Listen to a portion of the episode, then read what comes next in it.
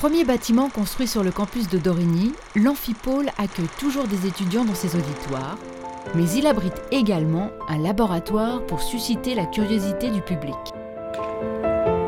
Que peut-on faire un mercredi après-midi pour s'agiter les neurones tout en s'amusant? Entrer dans un laboratoire et découvrir la nature en jouant aux chercheurs. C'est là-dedans, ouais. Alors regardez, je vais vous montrer une moitié de cerveau. Voilà, ça c'est un vrai cerveau. on va modeler. Alors vous êtes là pour deux heures dans le laboratoire de l'éprouvette, donc à l'université de Lausanne. Ce laboratoire, il est destiné à des gens qui veulent découvrir ce que font les scientifiques dans leur laboratoire.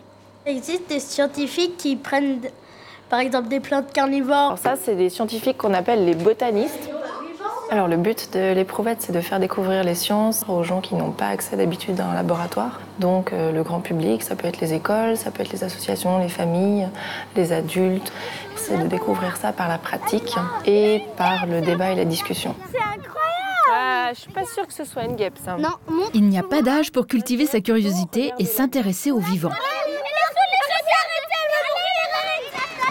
Les abeilles, les limaces et les plantes pour les juniors, mais aussi l'ADN, le cerveau ou le corps humain pour les plus grands.